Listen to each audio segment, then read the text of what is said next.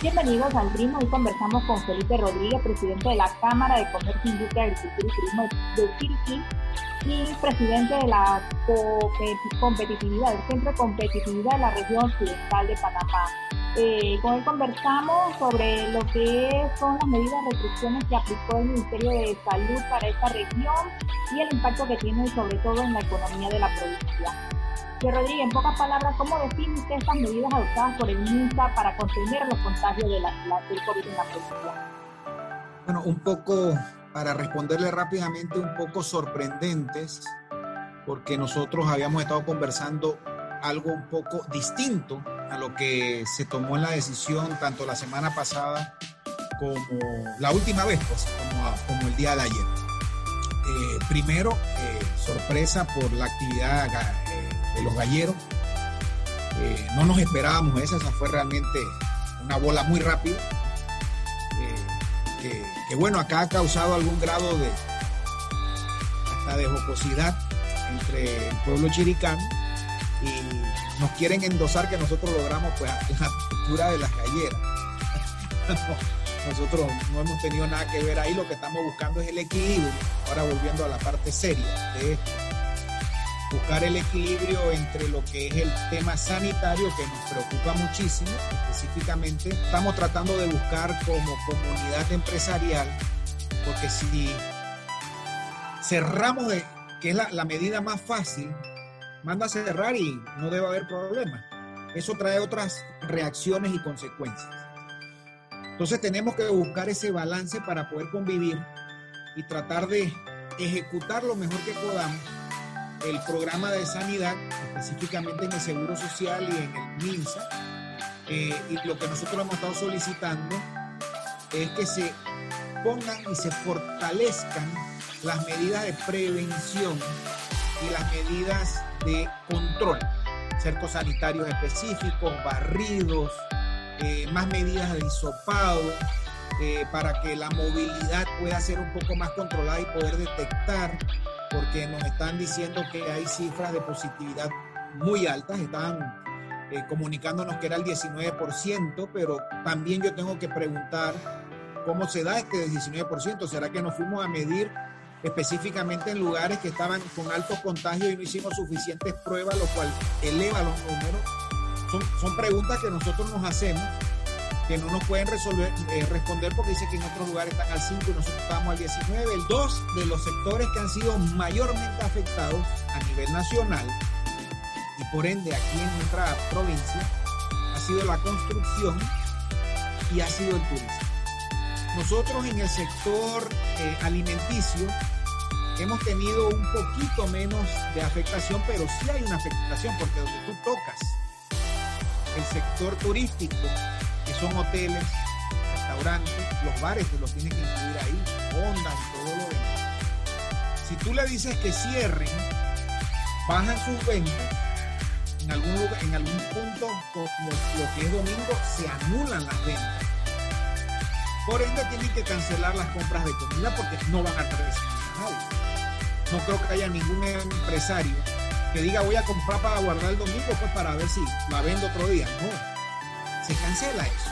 Entonces se elevaron las mermas del sector alimenticio. Entonces, eso es lo que estamos tratando de hacer que el Ministerio de Salud comprenda, porque ellos están muy, estaban muy dados a solamente ver en el prisma de la salud.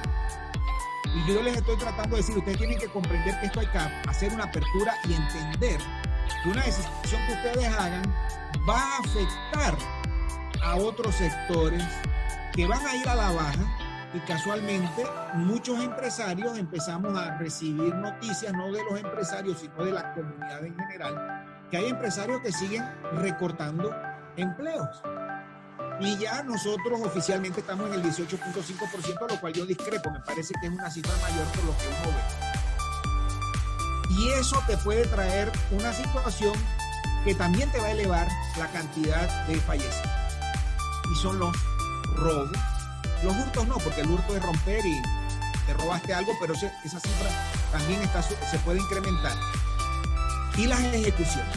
Él pudiera también abrir un poquito su, razonamiento, porque tal vez está tan inmiscuido en la parte sanitaria que, poco le ha, ha podido comprender esta otra parte y quisimos pues, definitivamente que lo comprendiera para que se pusieran nuestros zapatos también y, pudiéramos hasta algún momento opinar e incidir en las decisiones, porque en esa reunión que fue franca, fue donde se definió que él prometía que si había dos semanas a la baja de los distritos, él iba a, a levantar sanciones o restricciones, perdón, no es la palabra sanciones, restricciones, y las íbamos a modificar o transformar en medidas de seguridad, que es lo que estábamos pidiendo, como le expliqué al principio, de poner más medidas que, que, yo creo que sí es el esfuerzo que tenemos todos que hacer, además de la docencia y además de nosotros ser el primer anillo de seguridad a través de nuestro distanciamiento físico,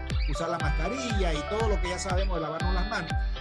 También que lo, la ciudadanía en general colaborara con los empresarios. Y cuando está viendo lugares de aglomeraciones, simplemente busque otro lugar donde no haya tanta aglomeración entonces estamos en esa etapa que estamos solicitando que acá le pongan un poco más de esfuerzo a la vacunación, especialmente a los distritos que pegan con Costa Rica, porque usted sabe que Costa Rica todavía está en una crisis, no han logrado salir de su crisis. Y nuestra teoría es que mucho, y eso se lo comunicamos al, señor ministro, mucho del COVID estaba viniendo transportado por personas que trabajan o trabajaban, que son eh, muchas personas que trabajan en fincas, que son más que nada indígenas, que se trasladan al sector costarricense a hacer trabajo. Y hay muchos senderos, no pasan por los lugares oficiales para hacerse el hisopado, pasan por cualquier sendero informal y se van para el otro lado. Y muchos podían estar trayendo, y de hecho fue así que se detectaron algunas fincas que cuando vinían y reanudaban sus trabajos acá, pues traían el virus y eso fue lo que nos elevó en el área Renacimiento, Tierras Altas y Boquete. Las cifras posteriormente se pasaron hacia el área San Lorenzo, que es los puntos de entrada hacia ellos a la comarca. Y eso usted lo podía ir detectando. Entonces, pedíamos más medidas, era de seguridad, más que una medida que, no está comprobada, que es la restricción de la cuarentena. Eso no, está comprobado que, que reduzca los números. Entonces, le pedíamos que levantara el domingo porque al, levantar el domingo puede haber mejor movilidad, hay más horas para que la gente pueda ir al supermercado, pueda irse a esparcir, repartimos más las horas y con mayor docencia podíamos tratar de bajar las cifras a lo que ya le expliqué. Y nosotros seguimos insistiendo porque en esta última ocasión no levantó el domingo, lo cual nos sorprendió porque ya estaba conversado. Y más bien eh, sigue, estaba diciendo que los números tenuemente se estaban reduciendo cuando nosotros decimos que no es así. Los números para nosotros nos parecen que han ido bajando de una manera rápida y hay algunas, algunos distritos que pudieran ser considerados eh, que están muy bajos del ERT y que se le pudieron haber eliminado el, domingo. que solamente se eliminó eh, remedio porque dio cero, no dio ningún caso. Pero hubo tres distritos había un cuarto, pero ese cuarto sí empezó a subir, que no, que es. Pero había tres distritos que era Bugaba, Boquerón eh, y Bugaba, Se me olvida el otro. Eh, perdón, eh, Boquete, Bugaba y San Lorenzo, están bajando. Y, y ayer nos mostraron los nuevos indicadores para ellos tomar esa decisión. Y si hubieran hecho eh, hubieran interpretado bien sus indicadores, esos tres distritos, había que levantarles la restricción del domingo y cambiarla por otras medidas. De ahí es que estamos demostrando que, no estamos satisfechos. Ese aspecto de la pandemia y la estructura productiva empresarial en esta región. Bien, ha sido, ha sido muy eh, duramente golpeada en algunos aspectos, nuevamente el turismo y la construcción eh, que han tenido serios problemas. Eh, las microempresas, las pequeñas empresas, las MIPYME, han tenido una situación difícil, específicamente porque se había dado el programa y se había hablado un programa de 300 millones de dólares para alivio financiero, el cual no se ha dado. el cual muchos de los pequeños comerciantes a los cuales se les consulta, usted ya pudo entrar, tratan de hacer el, el papeleo y la documentación en el banco y no tienen éxito. Muchos empresarios pequeños, y muchos son especialmente en el área de restaurantes, en el área de alimentos, eh, en el área de agroindustria, que han tenido que entonces de su propio recurso, de su propio capital o préstamos de familiares, tener que utilizarlos para sobrevivir y tratar de pasar este episodio. No ha venido el alivio financiero y por esa razón, y yo comprendo a este sector, hay un grado muy alto de frustración a que levanten todas las medidas, porque si no, no, le van a dar ningún tipo de apoyo, por lo menos les tienen que dar la oportunidad de abrir sus empresas para poder facturar, porque si no facturan, no generan. Y si no generan, no pueden volver a pagar lo que ya han utilizado para adaptar sus empresas para cumplir con las medidas de bioseguridad que no son baratas cumplir ese protocolo es bastante caro. Poder entonces pagar los gastos fijos que tienen ahí, luz, celulares, las tasas que, se le han dado descuentos, pero hay que pagarlas. Y más importante, la reactivación de los, de los empleados, porque ese es el tema medular de todo esto. Usted cierra esas empresas, que muchas son pequeñas, que tienen de 4 a 8 empleados cada uno de ellos. Y primero el dueño tiene que cerrar, que ya es un golpe muy grande para su capital, porque lo que puso en riesgo lo va a perder. Eso genera un estrés muy grande.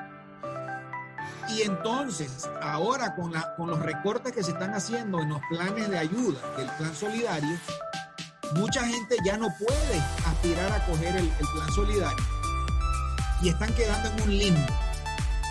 Esto está generando una gran cantidad de gente de ansiedad de lo que puede suceder. Y, yo siento que el, gobierno, y por esa razón que hemos tratado de conversar con, el señor ministro, es que tienen que también tomar en cuenta al MISI.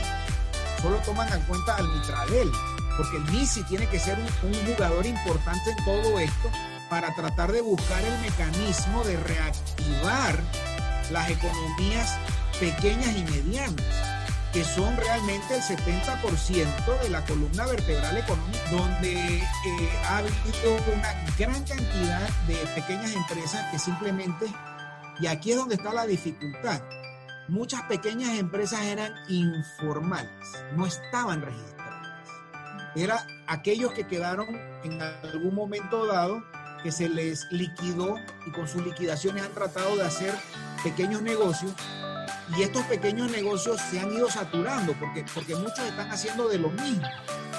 Y eso está generando una situación de que hay una cantidad que nosotros consideramos que puede estar arriba de los, en los miles de pequeñas empresas, de que son restaurantitos, fondas, la venta de ropa, la venta de calzado, la venta de servicios, que algunos se volcaron al comercio electrónico y pudieron readaptarse, otros no. Hace rato ya estamos viendo, muchos se alquilan hasta hace aproximadamente 60 días, hemos visto que había una reactivación de gente buscando alquiler nuevamente. Y justo en ese momento sucede esto. La gente metiéndose de nuevo a, ser emprendedor, a sus propios negocios, y de una vez viene un golpe eh, a su economía, donde no han logrado ni abrir, y usted puede ver un montón de locales, inclusive allá en su área, que han quedado a medias y la gente no sabe qué hacer, quedas en este límite. Y esto está generando una gran cantidad de ansiedad y por eso es que usted en las redes sociales cada vez ve que el nivel de la conversación se ha ido poniendo más al rojo vivo. Entonces, eso es un indicador de un nivel muy grande de frustración. Y nosotros vemos con mucha preocupación lo que está sucediendo en otros países y que esto no, se vuelva una chispa de una, una posible crisis socioeconómica tal como se está viviendo en, en, Colombia, ya se ha vivido en Ecuador, Perú está a punto de, de entrar también en una situación difícil, Chile la estaba pasando. tiene que venir un alivio financiero. Nos preocupa lo que va a suceder en la moratoria, porque también ya en breves, en unos cuantos días, el acuerdo que acabó en diciembre le dieron una, eh, una prórroga hasta ahora, a finales de julio, se vence y no se sabe qué va a suceder. ¿Cómo están a nivel de, la presión? Pues la, sufren la presión financiera igual que el resto de los panameños. ¿Qué apoyo o qué han conversado con el gobierno en este sentido?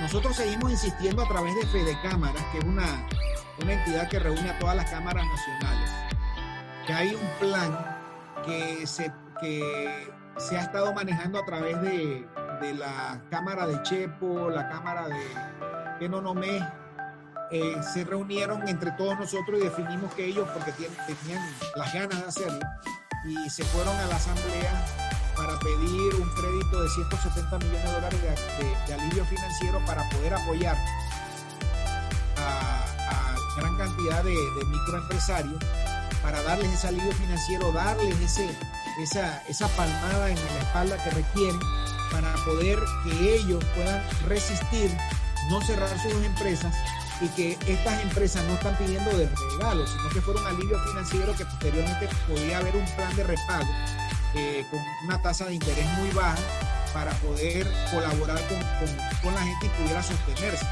Pero el problema no está ahí, el problema es que si te dan un alivio financiero, ¿qué haces tú con ese alivio financiero si te cierran la empresa? Porque aquí hay un tema también de que hay justos pagando por pecadores.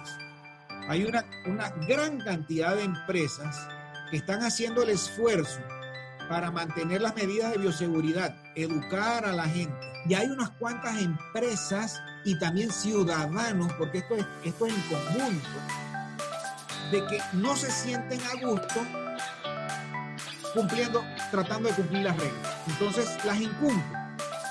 Y ya nosotros hemos llegado a definir, tenemos 15 meses en esto, que yo creo que haya sido suficiente tiempo del aprendizaje de nosotros como empresarios y de la, y de la ciudadanía en general como usuarios, y que ya deben haber medidas de sanción. Pasé por una entidad gubernamental donde había una pala aglomeración que tuve que tomar, tomar la foto y enviársela a, a los funcionarios. Ustedes nos llaman la atención yo me estoy dando cuenta que ustedes también la están haciendo. Eh, ante este panorama, este panorama, ¿cómo ves entonces la posibilidad de una recuperación económica a corto, mediano y largo plazo? Muy bien, nosotros hemos estado trabajando en una serie de proyectos que pudieran convertirse en proyectos que tienen, eh, pudiéramos titular lo que tienen fuente de reparto hay una cantidad de proyectos que, pues, en construcción, por ejemplo, eh, nosotros acá tenemos el proyecto de los pases de frontera. Son tres pases de frontera que son 75 millones de este lado y 50 millones del lado para hacer la puesta que hay que construir. Eso son 300 empleos. Está lo del puerto de, de, en Barú, en Puerto Armuelle, que se puede hacer el, el muelle fiscal, se puede remozar y reganar nuevamente lo que es el puerto de Puerto Armuelle, que es icónico para la provincia. Usted ya lo puede ver que cada vez que nosotros queremos resaltar la provincia, sale el muelle que era de, de Chiriquilan Company y que se debe remozar. Hay unos proyectos que pudieran incidir también en generación de mucho empleo, que son eh, el proyecto de otro puerto multimodal en el área de Barú, eh, con un deshuesadero que ya también lo he estado viendo por ahí, que está eh, culminando de la consecución de inversionistas. Está un puerto acá en el lado de David que se llama Puerto Barú, que también es un, que son 50 millones de dólares que puede generar una gran cantidad de, de empleo y tienen fuente de repago, porque eso no es de, estoy hablando de cosas que usted va a utilizar y tiene que cobrar. Este, ustedes tienen muchas propuestas de diversos sectores empresariales, eh, han recibido muchas propuestas. ¿Qué hace falta para poner en marcha esto? Sí, nosotros tenemos una comunicación que yo diría que es bastante, ha sido bastante buena con, el señor gobernador, con el MISI acá a nivel local. Eh, sin embargo, sí sentimos que, que, hace falta un poquito más de voluntad para que estos eh, proyectos se puedan unir con los proyectos que se requieren en el MOP, por decirle algo. ¿Qué pasará entonces si, no, si seguimos en esta situación, sobre todo para esta región? Mire, lastimosamente si la situación continúa, yo siento mucha frustración y decepción del sector empresarial. Eh, los hemos estado tratando de controlar las emociones bastante de, todos, todo, incluyendo con nosotros. Y tratar de, tener mucha paciencia y disciplina, porque yo creo que cerrar calles, eh, irse a la parte agresiva, no ayuda a nadie. Pero sí requiere, se requiere que el funcionario tenga la voluntad de participar en la solución no ser parte del pueblo. Ese es un mensaje que yo creo que tenemos que, reflexionar bastante sobre. ¿Cómo, cómo evalúa usted para finalizar pues, eh, esa, esa, ese balance economía-salud que se ha hecho a nivel gubernamental y empresarial desde hace 14 meses? ¿Cómo lo evalúa usted? sabemos que ya está teniendo repercusión y también esto, ¿cómo ven ustedes o cómo sufrirán este sector eh, la apertura pues, a la que ya están obligados a partir de la próxima, a partir de junio, que es el sector primario, que es la reactivación de, los, trabajos? ¿Qué pasará a Nosotros nos preocupa porque nos están mandando a que reactivemos, ¿verdad?